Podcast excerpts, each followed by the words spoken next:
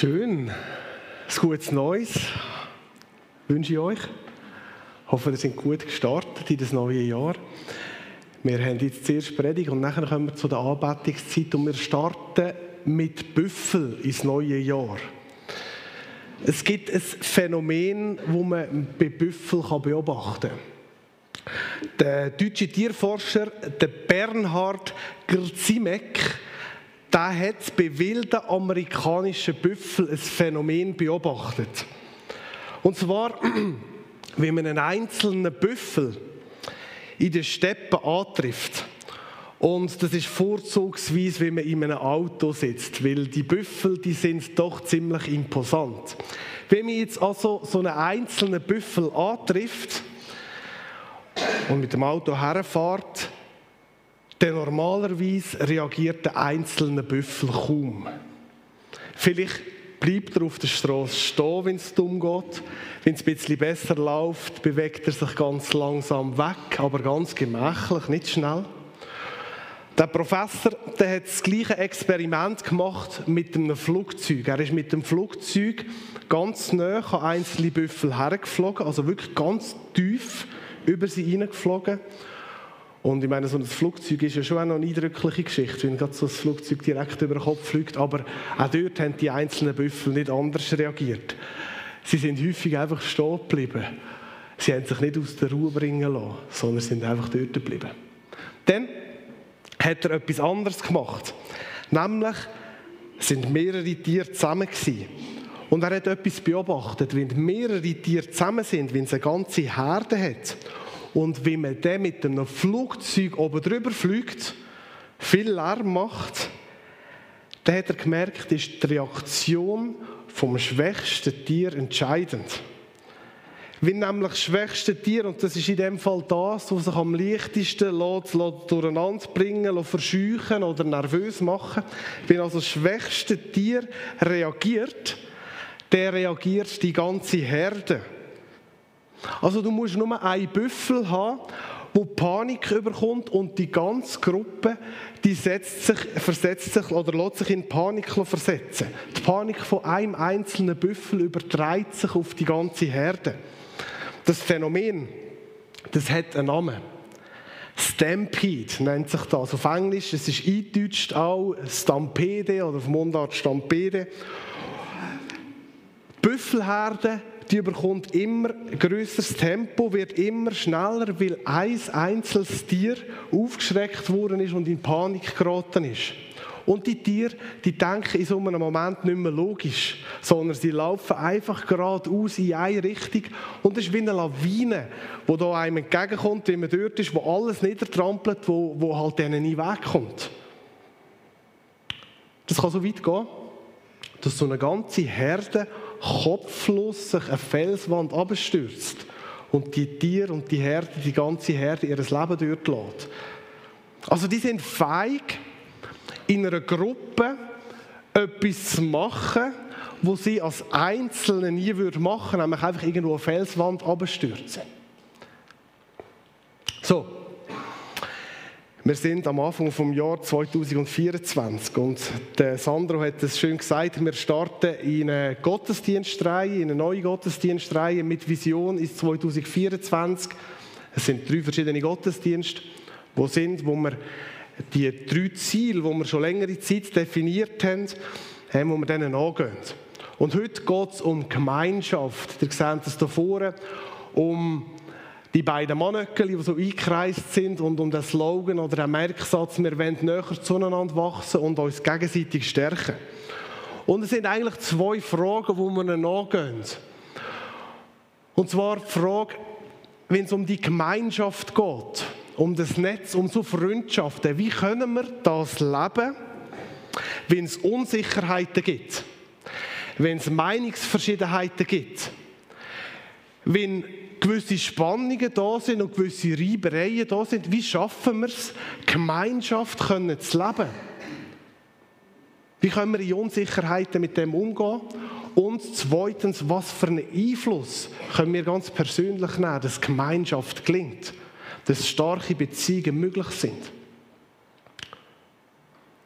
Gehen wir nochmal zurück zu diesen Büffeln. Also eigentlich könnte man sagen, sind so dumme Tiere, nicht? Die machen als Gruppe etwas, was sie, was sie einzeln nicht würden machen, sind so blöde Tiere. Der Murray Bowen, das ist äh, Begründer von der, einer der Begründer von der Familientherapie, der hat Untersuchungen in Familien und in Gruppen gemacht und hat festgestellt, das Stampede-Phänomen, das gibt es auch bei uns Menschen. Am Bauen ist aufgefallen, dass Menschen innerhalb von einem sozialen Gefüge, also von einer Familie, von einer Gruppe, von einer Vereinigung, von einer Organisation viel schneller parat sind, um sich kopflos zu verhalten, wie alleine. Und er hat festgestellt, dass es häufig nur eine einzelne Person braucht, die kopflos reagiert und das Verhalten sich dann auf die anderen Leute überträgt. Und so machen einzelne Sachen in der Gruppe, wo sie als Einzelperson gar nicht machen Also wir Menschen sind vielleicht diesen Büffeln manchmal gar nicht so unähnlich. Der Thomas Harry ist Theologe, ist ehemaliger Pastor von der Kirche, wo ich gross geworden bin. Von ihm habe ich die Idee zu dieser Predigt. Und der erzählt die Geschichte von einer Freikirche, die es schon seit 50 Jahren gibt. Und die Freikirche, die ist eingemietet in einem Gebäude, in einem Industriegebiet und wird aber von ihrem Vermieter immer wieder schikaniert. Die Vorwürfe sind, dass sie viel zu laut sind, logisch, weil sie auch Musik machen, so wie wir, und dass sie Dreck hinterlassen, wenn sie am, am Wochenende nach einem Gebäude, das Gebäude verlassen. Die Vorwürfe die kommen, obwohl sie sich enorm Mühe geben, das gemeint, und schlussendlich verlangt der Mieter noch von ihnen, dass sie Räume, die Geschäftsräume, stelle ich das vor, Geschäftsräume noch putzen, dass er mit der Miete nicht, nicht, äh, die Miete nicht erhöht. Die Gemeindeleitung versucht, kooperativ und freundlich zu sein, hilfsbereit zu bleiben und sie gehen auf diesen Deal ein, im Wissen, dass die Situation sehr angespannt ist. Also die putzen noch die zusätzlichen Räume, die Geschäftsräume, auf eigene Kosten. An einem Tag schreibt der Vermieter einen Leserbrief, wo er sich sehr negativ äußert über die Gemeinde, wo er die Gemeinde sogar verleumdet und die Gemeinde entscheidet, das ist zu viel. Sie machen sich auf die Suche nach einem neuen Gebäude, den Vertrag künden, aber der Vermieter wehrt sich, weil er sagt, er hat eine mündliche Zusage, dass sie fünf weitere Jahre noch in dem Gebäude innen sind. Es kommt so weit, dass ein Anwalt dazugezogen wird und schlussendlich kann die Gemeinde noch zwei weitere Jahre aus dem Gebäude ausziehen. Sie finden einen neuen Ort, eine alte Lagerhalle in einem recht desolaten Zustand. Sie müssen den Boden, die Decke, die Wände ganz neu machen, aber sie sind froh, endlich aus dem Alten draussen zu sein und sie fangen mit den Umbauarbeiten an. Es braucht viel Freiwilligenarbeit. Äh, vor dem Wechsel haben alle gesagt, ja, es kann sowieso nur noch besser werden und darum helfen alle ganz aktiv mit in dieser Gemeinde. Nach einem Jahr ist das Gebäude, die Lagerhalle, aber immer noch nicht fertig umgebaut. Das Geld fehlt, Plötzlich melden sich die Leute auch nicht mehr, um beim Umbau mitzuhelfen. Stellenprozent vom angestellten Pastor müssen abgesetzt werden, weil die Kasse so schlecht beieinander ist. Und dann gibt es eine Gemeindeversammlung. In dieser Gemeindeversammlung werden Stimmen laut, die sagen, dass sie die Liegenschaft früher nie hätten dürfen verlassen, dass sie nie hätten sollen weggehen und dass dort sowieso alles viel besser war, sowieso besser als es jetzt ist. Ein paar fangen an zu nicken und es entsteht so ein, so ein Murren, so ein Grummeln. Drei Wochen später bekommt die Gemeindeleitung einen Brief, unterschrieben von 60 Mitgliedern, die beantragen, wieder an den Altort zurückzugehen. Oder auf jeden Fall an einen Ort, der ähnlich ist wie der Altort. Und sie schreiben weiter, dass sie verlangen, dass die Gemeindeleitung in Corpore zurücktritt und wenn das nicht passiert, dass sie sonst werden Austritt geben. Soweit die Geschichte von dieser Gemeinde. Jetzt fragen ihr euch, was ist das für eine Gemeinde? Ich glaube, viele von euch kennen die Gemeinde. Es ist das Volk Israel, so ein bisschen adaptiert in unsere Zeit. Das Volk Israel, wie es aus Ägypten ausgezogen ist. Sie haben ja auch so einen Vermieter gehabt, die Ägypter. Und irgendeiner hat Gott den Mose gerufen, der Mose Gott zum Pharao, bittet, dass das Volk ausziehen. Der Pharao lässt das Volk dort ziehen, nach viel Druck. Dann gehen sie über das Schilfmeer und beim Schilfmeer feiern sie am Schluss ein grosses Fest Israeliten. Sie sind dankbar für die neu gewonnene Freiheit. Ein paar Wochen später ist das Volk an einem ganz anderen Ort. Die Leute werden unzufrieden, Angst und Gerüchte machen die Runde. Es entsteht das Murren. Ein Büffelherdenphänomen ist es eigentlich. Wir kommen gerade darauf zurück. Eine, zwei, drei fangen an, von sich beschweren und es zieht immer größere Kreise. Schluss steht das ganze Volk auf. Wie kann so etwas passieren? wir schauen mal schnell rein. Ich habe ein paar Stellen mitgebracht, wo der Prozess ein bisschen beschreibt. 4. Mose 11, 1 heißt die Israeliten waren, ähm, waren wegen der Wanderung durch die Wüste unzufrieden und begannen, sich zu beklagen. Das ist, ist so die erste Stufe. Es fängt an mit Unzufriedenheit. Und ich würde sagen, Unzufriedenheit ist nicht grundsätzlich etwas Schlechtes. Ich meine, es sind ganz viele Sachen, wo, viele, viele gute Sachen, die mit Unzufriedenheit angefangen haben. Aber was da sicher die Schwierigkeit war, ist, ist, sie haben sich angefangen zu beklagen. Sie sind in ihrer Unzufriedenheit nicht aktiv geworden, sie sind nicht konstruktiv gewesen, sondern sie stecken voll von Passivität, voll von Selbstmitleid. Wir sind so arme Tröpfe, wir hätten etwas viel Besseres verdient. Das ist so eine, die klassische Opferrolle. Unzufriedenheit paart mit Selbstmitleid. Und so sind sie dort und sind die Ärmsten. Und dann geht es weiter. Und da wird ganz schön beschrieben, wie sich die negative Stimmung plötzlich hat ausbreiten über das ganze Volk. Im 4. Mose 11, ähm, drei Vers weiter, im Vers 4, dort heißt unter dem Bund zusammengewürfelten Haufen von Fremden, die sich dem Volk Israel beim Auszug aus Ägypten angeschlossen hatten, brach ein unwiderstehliches Gelüst nach Fleisch aus. Die Israeliten ließen sich davon anstecken und fingen wieder an zu jammern, wenn uns doch nur jemand Fleisch verschaffen würde. Sehen ihr da, was unterstrichen ist? Sie haben sich anstecken lassen. Und dann geht es Schritt für Schritt für Schritt weiter. Das Leitungsgremium, das fängt an, interne Sachen öffentlich zu machen.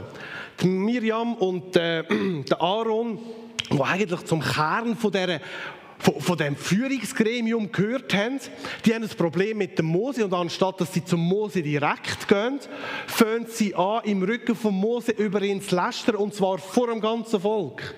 Und ich meine, logisch, das, das, das macht Unruhe, das gibt Unruhe. Und dann geht es weiter, ein Zeitchen später kommen Kundschafter aus dem verheißenen Land zurück, wo sie kundschaftet haben. Und das Volk überkommt so eine Angst vor ihrem Bericht, dass sie jeden Mut verlieren. Wenn man da Geschichte von Israel liest in diesen Kapiteln, dann merkt man richtig, wie das Angstvirus immer weitergetragen wird. Alle lassen sich vom Negativen anstecken und so heißt es im 14. Kapitel, die ganze Gemeinde Israel schrie laut vor, auf vor Entsetzen und die Leute weinten die ganze Nacht. Alle miteinander, alle miteinander lehnten sich gegen Mose und Aaron auf. Sie murrten und sagten, wären wir doch lieber in Ägypten gestorben oder unterwegs in der Wüste. Aber die ganze Gemeinde wollte sie steinigen. Also ist der Mose gemeint und Aaron. Da erschien die Herrlichkeit des Herrn vor den Augen aller Israeliten über dem heiligen Zelt. Also ist unglaublich, was da passiert ist. Das ist eine menschliche Büffelherde in Bewegung. Es zeigt sich tatsächlich, dass einzelne Menschen ohne Glauben und ohne Vertrauen plötzlich das ganze Klima von einer Gruppe prägt haben und bestimmt haben. Das ist genau das, was der, Murray Bowen auch schon beschrieben hat, dass die Unreifsten mit ihren Befürchtungen und mit ihren Ängsten plötzlich das Klima der ganzen Gruppe prägen. Und es geht nicht einfach nur ums Klima, um die Atmosphäre, sondern es geht unter dem Strich um den Glauben. Es geht ums Vertrauen in Gott. In dieser negativen Spirale verliert das Volk Israel Gott komplett aus den Augen.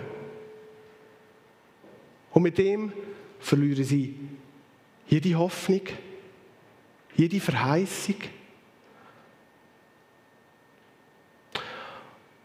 Und es scheint mir an diesem Punkt wichtig zu sagen, es geht nicht darum, dass im Volk von Gott und wenn wir es vielleicht auf unsere Situation übertragen, für uns als Gemeinde, es geht nicht darum, dass es nicht Unsicherheiten darf geben. Es geht nicht darum, dass es nicht Meinungsverschiedenheiten darf geben.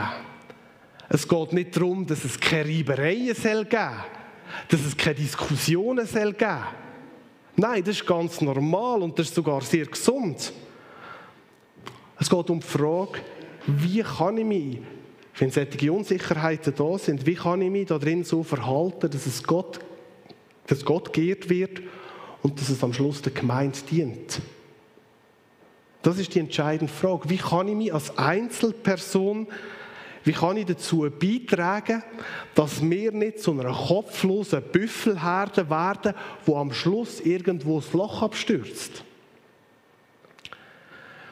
Der Edwin Friedman, der ist jüdischer Rabbiner und der hat das Leben von Kirchen und jüdischen Synagogen untersucht. Vor allem auch Konfliktsituationen, also Spannungssituationen. Und der hat vier Sachen festgestellt. Vier Grundmuster, wo so Gemeinden oder Synagogen, Gemeinschaften haben, die sich in eine schlechte Richtung entwickeln. Und weil, weil es so deckungsgleich ist mit, dem, mit dieser Situation im Volk Israel, habe ich gedacht, ich werde die mitbringen. Er nimmt vier Punkte wie sich Gemeinden, oder so die Merkmale, eben wie Gemeinden, was für Merkmale die haben, wenn sie sich in eine schlechte Richtung entwickeln. Das erste ist heftige Reaktionen. Heftige Reaktionen auf Ereignisse und in Beziehungen. Also das heisst, wir lassen nicht mehr aufeinander, wir, wir versucht nicht mehr einander zu verstehen, sondern wir reagiert einfach nur noch heftig. Wir verschafft sich selber Gehör und wird einfach nur noch gehört werden. Das erste. Das zweite, Herdentrieb, den er rausschreibt. Menschen fangen an, Druck zu machen, dass sich andere ihren Befürchtungen anschliessen. Sie wollen Herden um sich herumscharen und wollen erreichen, dass alles genau gleich sehen wie sie. Das dritte ist Schuldzuweisungen. Man versucht krampfhaft Menschen verantwortlich zu machen für die Situation, wie es gerade gekommen ist, für die schlechte Situation, ist so ein Sündenbock-Syndrom. Anstatt dass man sich selber in Frage stellt und überlegt, wo habe ich Verantwortung zu tragen, wo habe ich vielleicht einen Fehler gemacht, geht man nur auf die anderen los und tut die Schuld einfach auf andere über, ähm, übertragen. Und das Letzte, sofort Lösungsmentalität. Wir wollen schnelle Lösungen, gerade sofort. Es muss sich jetzt sofort etwas ändern. Der Mose muss sofort jetzt weg. Wir brauchen sofort jetzt einen neuen Anführer. Das sind Leute, die sehr entschlossen auftreten und sagen, jetzt muss etwas passieren. Und es kommt so Schnellschüsse, wo man später bereut. Ich finde es ganz interessant, die vier Punkte, die er hier rausschafft. Weil es genau, das Volk Israel genau diese Punkte so hatte in dieser Krise, die sie hatten. Jetzt, wie können wir Gemeinschaft leben? Wie können wir starke Beziehungen leben? Wir haben jetzt das Beispiel gesehen vom Volk Israel, von Leuten, die sich in, einer Spannungssituation nicht gut verhalten haben. Es gibt, finde ich, in diesem Text einen wohltuenden Gegensatz oder so einen wohltuenden Kontrast. Da gibt es ein paar wenige Personen, die ich finde, die sich sehr vorbildlich verhalten und die ich gerne von ihnen abschauen Da ist zum Beispiel der Kaleb. Von ihm heißt es im 13. Kapitel, im 30. Vers, das Volk war aufgebracht gegen Mose, aber Kaleb beruhigte die Leute und rief, wir können das Land sehr wohl erobern. Wir sind stark genug. Mir vorstellen, der Kaleb, wie er da steht, mit in dieser Herde von Leuten, von aufgebrachten Leuten, wie er sagt, ich glaube, Gott könnte uns da schon helfen. Und die Leute um ihn sagen, du bist naiv. Sicher nicht. Schau mal, wo wir stehen. Und wieder ein Kaleb, wie er aufsteht und sagt, mal, wir haben einen mächtigen Gott. Lehnet, ich, lehnet euch ihm an. Und Leute sagen, nein, nein, wir sind verloren. Es ist vorbei.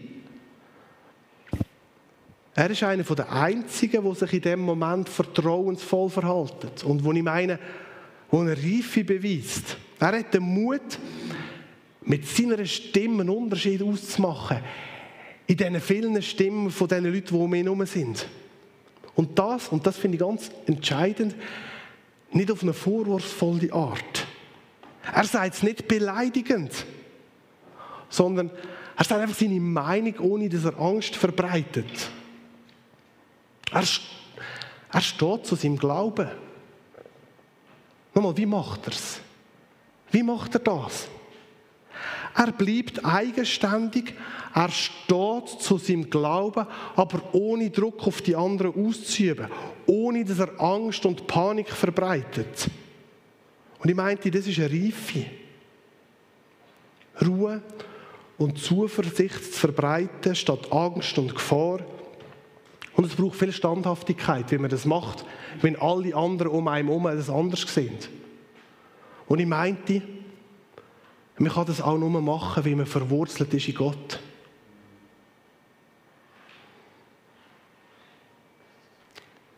Wenn ich das lese, so denke ich, so eine Person möchte ich sein. Egal, was die Leute um mich herum denken, egal, was die Leute um mich herum glauben, ich will so eine Person sein, die verwurzelt ist in Gott und wo aus dieser Verwurzelung aus die Ruhe und die Gelassenheit auch in schwierigen Zeiten kann verströmen Und ich sehe aber mein Leben und denke manchmal, oh ja, da ist schon eine Luft nach oben. Es gibt eine zweite Person, der Mose. Ich meine, das ist, das ist so, sorry, der ist der arme Kerl, oder? Der ist wirklich, der ist wirklich im Seich. Auf die eine Seite ist Gott, der ihm sagt, er muss das und das machen. Und auf die andere Seite wird er permanent, wird permanent kritisiert. Und er ist noch ein mehr als nur kritisiert. Wir, ähm, wir lesen es jetzt gerade, nein, wir haben es gelesen schon. Ähm, die, die haben ihn steinigen Hey, gell, das ist schon nochmal etwas anderes. Das sind Freunde von ihm. Weggefährten von ihm, die ihm als Leben, als Leben gehen wollen, die ihn steinigen wollen. Und jetzt müssen wir mal schauen, wie er reagiert.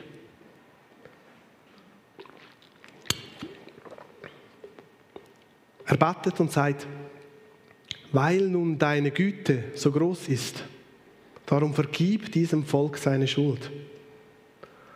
Du hast ihm ja auch bisher vergeben während der ganzen Zeit, seit du es aus Ägypten herausgeführt hast. Und Gott antwortet, ich vergebe ihnen, weil du mich darum bittest. Also, ich weiß nicht, wie ich reagiert hätte. Wenn Leute mich steinigen und Gott sagt, so komm also, ich zahle es heim, würde ich denken, yes, bin dein Team. Nicht?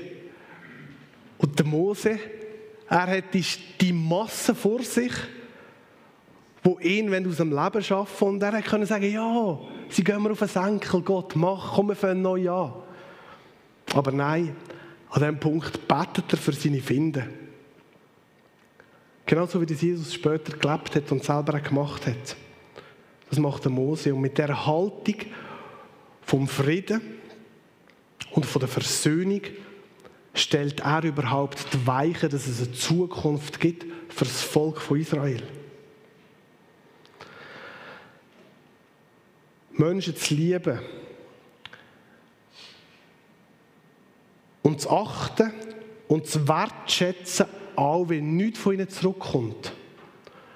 Vielleicht sogar noch mehr, wenn Feindschaft von ihnen zurückkommt, wenn Ablehnung von ihnen zurückkommt Ich glaube, das ist die Kraft, wo Gott die Welt wird verändern damit. Und ich glaube, Gott wird dich genau brauchen, um die Welt zu verändern, um dein Umfeld zu verändern mit dieser Liebe. Und ich weiß, das ist etwas brutal Schwieriges. Das ist etwas mega Schweres. Wenn man richtige Finden hat, Leute, wo man weiß, die finden einem jetzt richtig, richtig blöd, die gleich zu lieben, das ist etwas sehr herausfordernd. Und ich glaube, auch da ist genau der Punkt, der wesentliche Punkt, dass wir die Wurzeln mit Gott, bei Gott haben müssen dass das überhaupt möglich ist. Dass wir mit ihm verbunden sind, dass wir überhaupt feig sind, andere Menschen zu lieben. Und Gott solche Menschen zu lieben. Aber es ist eine Kraft, wo Gott in die Welt verändern durch dich und durch mich. Wir stehen am Anfang von 2024. Und die Geschichte vom Volk Israel, denke ich, die stellt uns eine Frage. Und zwar die Frage ist, was für ein Mensch wettest du sein? Was für Menschen wenn wir als Gemeinde sein? Wie wollen wir in unserem Umfeld wirken? In unserer Familie zuerst, dort, wo wir arbeiten, unter Freunden, aber auf jeden Fall nachher als Killer, als Gemeinde miteinander. Wie wollen wir sein miteinander?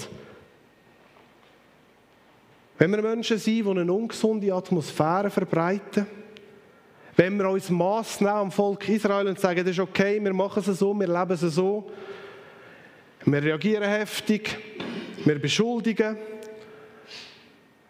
wir geben Verantwortung den anderen, wir nörgeln, wir kritisieren, wir springen anderen blind hinterher, wir, Sachen, wir Sachen nachplappern, wir lästern über andere. Ist das die Einstellung, die wir leben wollen? Oder wenn wir einen Unterschied ausmachen? Wenn wir Menschen sind, die von einer Gelassenheit ausgeht, die beruhigend sind,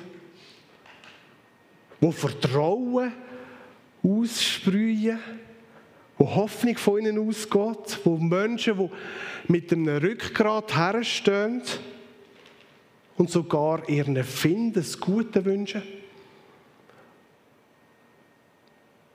Die Geschichte stellt uns eine Frage und stellt dir eine Frage, was für eine Person wettest du sein? Auf welcher Seite wettest du stehen? Und ich denke, das ist eine wichtige Frage. Was gut ist, wenn du sie für dich beantwortest.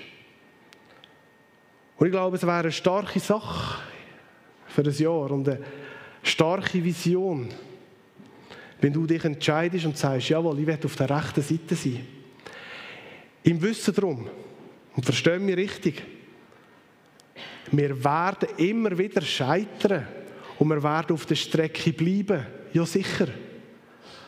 Aber für das haben wir Gnade und für das haben wir Jesus.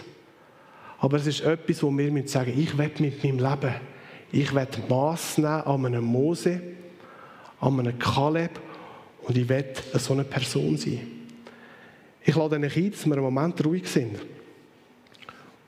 Und du dir kannst Gedanken machen, auch bettend wo du vielleicht eine Entscheidung in deinem Herzen kannst treffen wo du dich Jesus gegenüber kannst formulieren und sagen, yes, Jesus, ich werde auf der rechten Seite sein.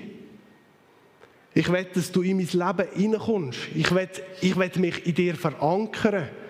Ich will bei dir ein Zuhause haben, so dass ich in solchen Situationen, wenn es vielleicht manchmal auch zu Unteropsi geht, die Ruhe und die Gelassenheit kann versprühen. Nehmen wir uns einen Moment Zeit von der Stille und ich schließe dann mit einem Gebet ab.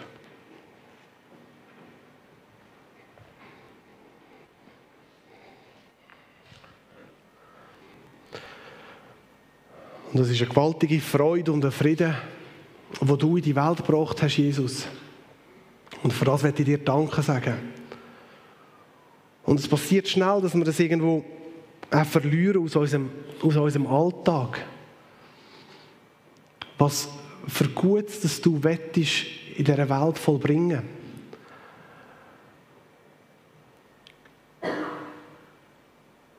Und Jesus, bitte hilf uns, dass wir deine Güte irgendwo mittragen können und, und in dieser verwurzelt sind und immer auch wieder erkennen, dass wir von dem mega abhängig sind als einzelne Personen. Und dass du uns immer wieder auch mit dem zudeckst. Vielleicht, wenn wir es manchmal auch nicht direkt spüren. Aber dass wir dort am Kreuz auch das Zeichen auch sehen, dass das gilt und dass du so denkst über uns. Und bitte hilf uns in diesen Umfeldern, wo wir uns dem bewegen, auch in den nächsten Jahren. In der Familie, und wo wir arbeiten, bei uns als Kirche, als Gemeinde, dass wir so Personen sind, die deine Güte verstreuen und deine Hoffnung weitergeben. Vertrauen leben.